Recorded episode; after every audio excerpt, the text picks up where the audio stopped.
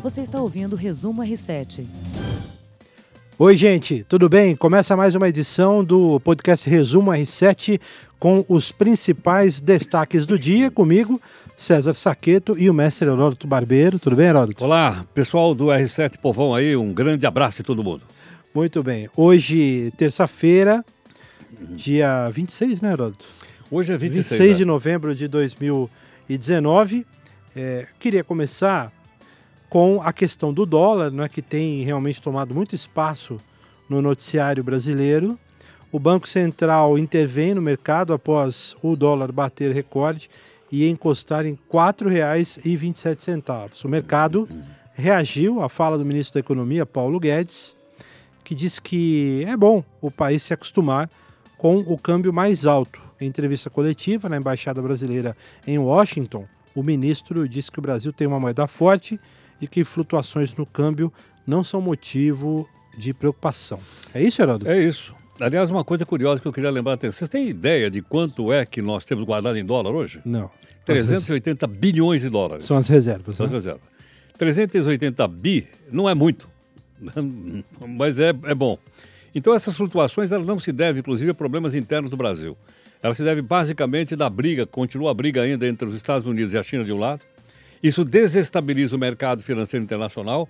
E o que é que os investidores fazem? Puxa, vamos correr para aquele investimento que é o mais seguro. Qual é o mais seguro? O dólar. Corre todo mundo atrás do dólar, o dólar sobe de preço. É isso que aconteceu. Pois é. Agora, essa, essa questão do dólar alto, ela é importante, quer dizer, tem um lado bom e um lado ruim. O lado bom é a exportação, não é isso? Exatamente. É como dizia o grande Vicente Mateus, lá do Coringão, é, é? é uma faca de dois legumes. De um lado, ele favorece as exportações brasileiras. O produto brasileiro chega mais barato no mercado, mais competitivo no mercado internacional. Para competir, por exemplo, com a soja americana é bom, para competir com a soja, o milho americano é bom. Agora, do outro lado, qual é o outro lado? O outro lado é que os produtos importados ficam mais caros. Sabe aquele perfume que você usa, aquele perfume Hermès, cara, é, fica mais caro. É ou não é? É. Aquele barbeador Philips fica mais caro. Então, ah, essas são as duas faces da mesma moeda. Muito bem. E o ministro Paulo Guedes também teve outra fala bastante polêmica, né, que implicou em reações aqui no Brasil, no Congresso Nacional, também no Supremo Tribunal Federal e o próprio presidente Jair Bolsonaro, ele falou, né, se esquivou de comentar hoje a declaração do ministro da Economia sobre o AI-5. né? O ministro disse que poderia vir aí um, um novo AI-5, né? É, e aí o presidente Bolsonaro falou, olha, eu falo de AI, abre aspas, eu falo de AI 38. Quer falar do AI 38, eu falo contigo agora. Quero o AI 38, eu falo agora. 38 é meu número, fecha aspas. E aí, Aí já fez uma Fugiu, é. do, do, do- do partido do dele. partido dele. E, e fugiu dessa polêmica aí. Claro. Mais uma polêmica sobre a, a- a volta do AI-5. Ué, Mas isso não está não, tá, isso não tá no horizonte político brasileiro. Nós somos uma democracia, nós somos uma democracia estável. Aqui tem partido da oposição, tem partido da oposição, da situação, tem de esquerda, tem de direita, tem de cima, tem de baixo. É é? A, a garantia de liberdade de expressão é essa que nós temos aqui, falamos aqui, é é? conversamos, explicamos para as pessoas. Isso está fora do horizonte. Eu acho que, às vezes, o Paulo Guedes, eu acho que ele, que ele, que ele pisa na maionese, ele viaja, eu acho. Acho que ele viaja. É, eu, eu não sei, a gente fica com a sensação né, que foi uma, uma fala ali que trouxe uma certa instabilidade momentânea ali, desnecessária, né? Totalmente desnecessário. Eu, eu até duvido que uma boa parte desse pessoal que está comentando saiba o que é o AI-5. Nunca leu o AI-5. Eu li porque eu sou dessa época. Eu peguei o AI-5. Eu era estudante universitário na USP, no AI-5, pô. Você imagina que eu passei lá. É, não é? A maior parte dessa gente nem leu, nem sabe o que é. Seria bom, pelo menos, a gente conhecer para discutir com mais, vamos dizer assim, com, com mais cuidado, né? Muito bem. Heródoto, outro assunto que tem também chamado bastante atenção da população brasileira é a questão da prisão em segunda instância. O Senado e a Câmara entraram em um acordo sobre esse tema. Após uma reunião com líderes das duas casas, nesta terça, a presidente da CCJ, que é a Comissão de Constituição e Justiça eh, no Senado, Simone Tebet, confirmou que as partes chegaram a um entendimento e darão prosseguimento ao texto da PEC que tramita na Câmara já na semana que vem. O Senado condiciona o seguimento do acordo à apresentação pela Câmara de um calendário enxuto da tramitação. A A senadora Simone Tebet confirmou também para quarta-feira da semana que vem um amplo debate com a presença do ministro Sérgio Moro, da Justiça e Segurança Pública, e que deve haver equidade de membros para cada um dos polos na discussão, abre aspas, favorecendo um debate justo, fecha aspas. Olha, só para explicar rapidamente é o seguinte, o Supremo Tribunal Federal derrubou a prisão imediatamente após a condenação em segunda instância. Então, não tem mais. Para que possa isso acontecer, porque está uma pressão muito grande em cima deles lá, eles então resolveram fazer uma mudança na lei, uma PEC, um projeto de emenda constitucional. Bom, foi feito na Câmara e já começou a andar na Câmara. O Senado resolveu fazer o outro. Só que o do Senado não é uma PEC, é um projeto ordinário, comum. Não é para mudar a Constituição, é para mudar só o Código de Processo Penal, que é muito mais simples, muito mais fácil, entendeu não? Sim. Então esse acordo aí não foi bem um acordo total, não.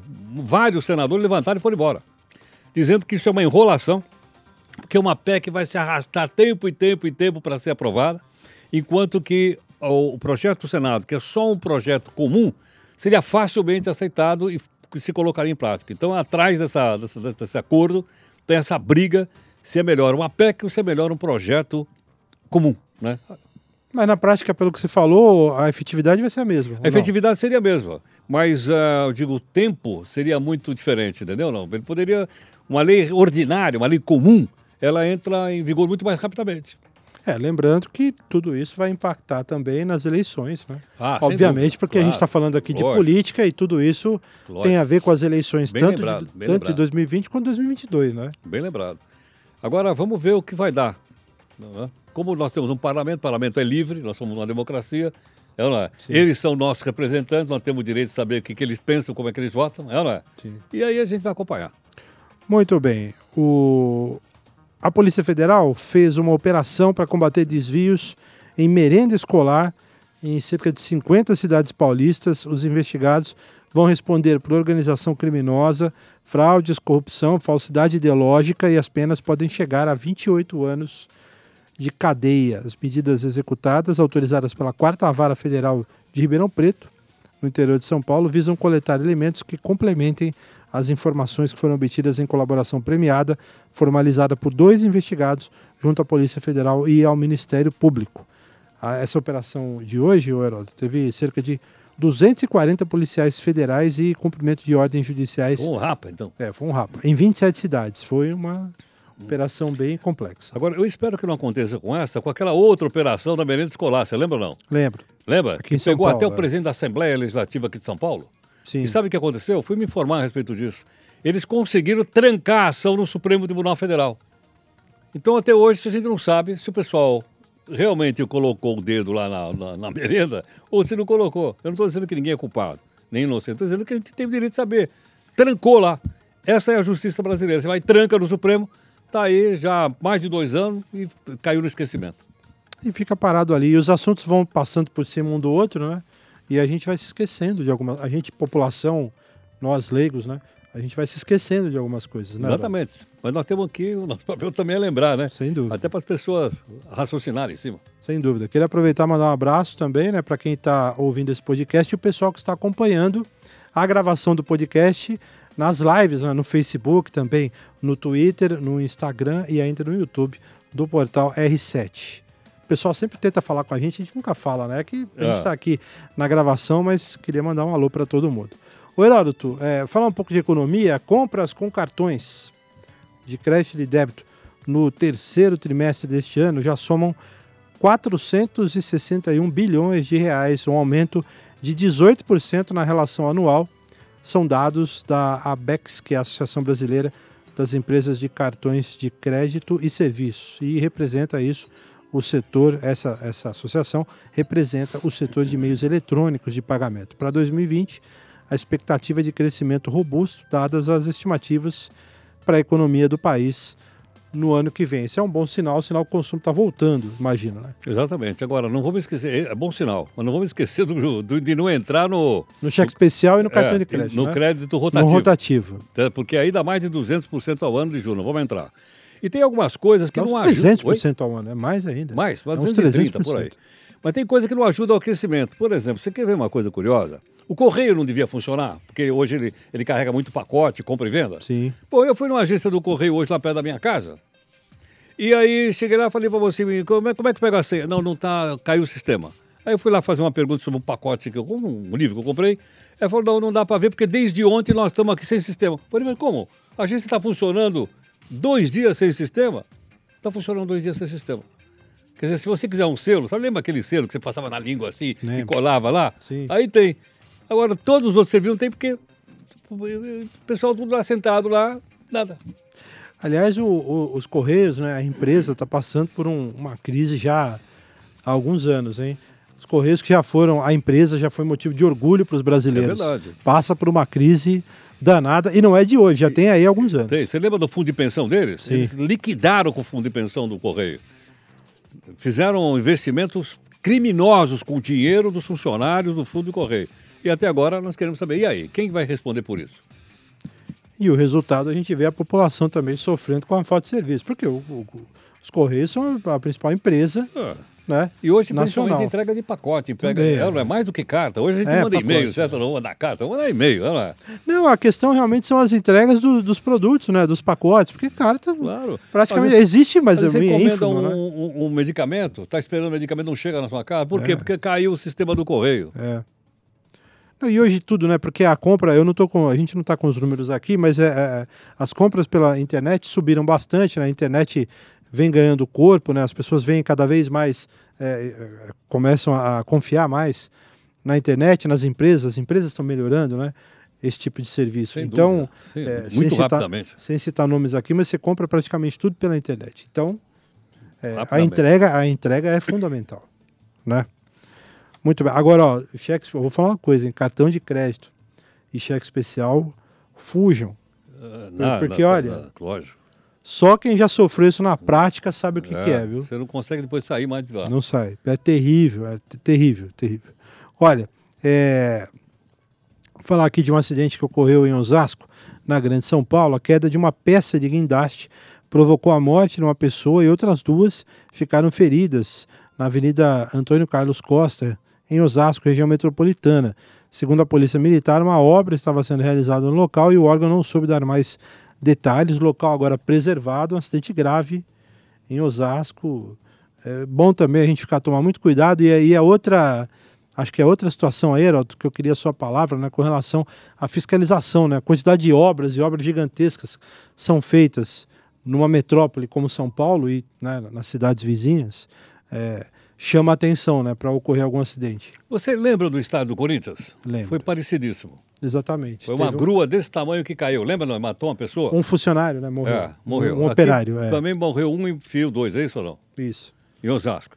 Então, é, é, quer dizer, o pessoal da, eu acho, da área de segurança, especialmente na área do Ministério do Trabalho, tem que dar duro em cima dessa turma aí, né? Não pode correr esse risco de colocar as pessoas dessa forma. Apesar que algumas coisas ocorrem, aí é um acidente, não tem como. Não é? É, há casos que são Coisa realmente. que não tem jeito. Mas, mas assim, é, acidente é acidente, mas eu acho que é preciso haver uma fiscalização para saber como é, a obra está em andamento. Porque, recentemente, teve aqui na Ponte do Piqueri a queda daquela passarela, que é uma passarela simples, Tubular. Tubular, que é para os funcionários poder passar de um lugar para o outro, porque está sendo construída uma ponte que vai ligar a Avenida Raimundo Pereira de Magalhães de um lado para o outro do Rio Tietê, e aí os funcionários precisam passar, porque né, vai, vai passar sobre o rio depois. E vai passar sobre, na verdade, a que caiu é a que passa sobre as, as pistas da marginal. Então, eh, caiu, teve uma ventania naquele dia, eh, atingiu um ou dois ônibus, mais dois carros. Houve pessoas feridas levemente, mas assim, podia ter sido uma tragédia aquilo, Herói. Não, não, sem dúvida. Se fosse uma passarela de concreto, você imagina o que tinha dado. Aí, ter, Ela aí, era aí, uma coisa levinha. aí teria sido pior. Era uma passarela numa estrutura né, de madeira e de tubos. Agora, Saqueto, só uma coisinha que eu queria lembrar, é o seguinte.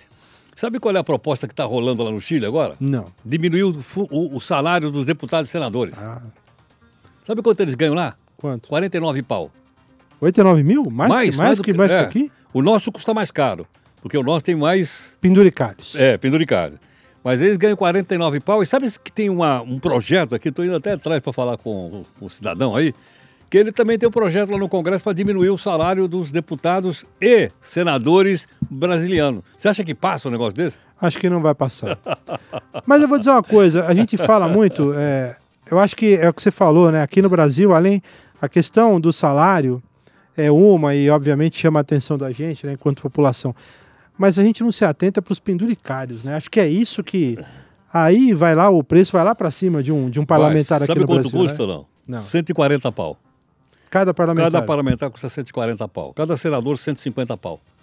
É só É. multiplicar, você vai saber quanto é que dá isso. É, porque tem auxílio, auxílio disso, auxílio daquilo. Aí Aquele tem, monte de puxa-saco é, contratado. tem os assessores, É. e, e aí cada deputado, cada senador tem direito a trazer a sua equipe, uma assessoria e tudo, enfim. É isso. É isso, né? Gente, muito obrigado mais uma vez pelo carinho, pela atenção e até a próxima. Você ouviu Resumo R7.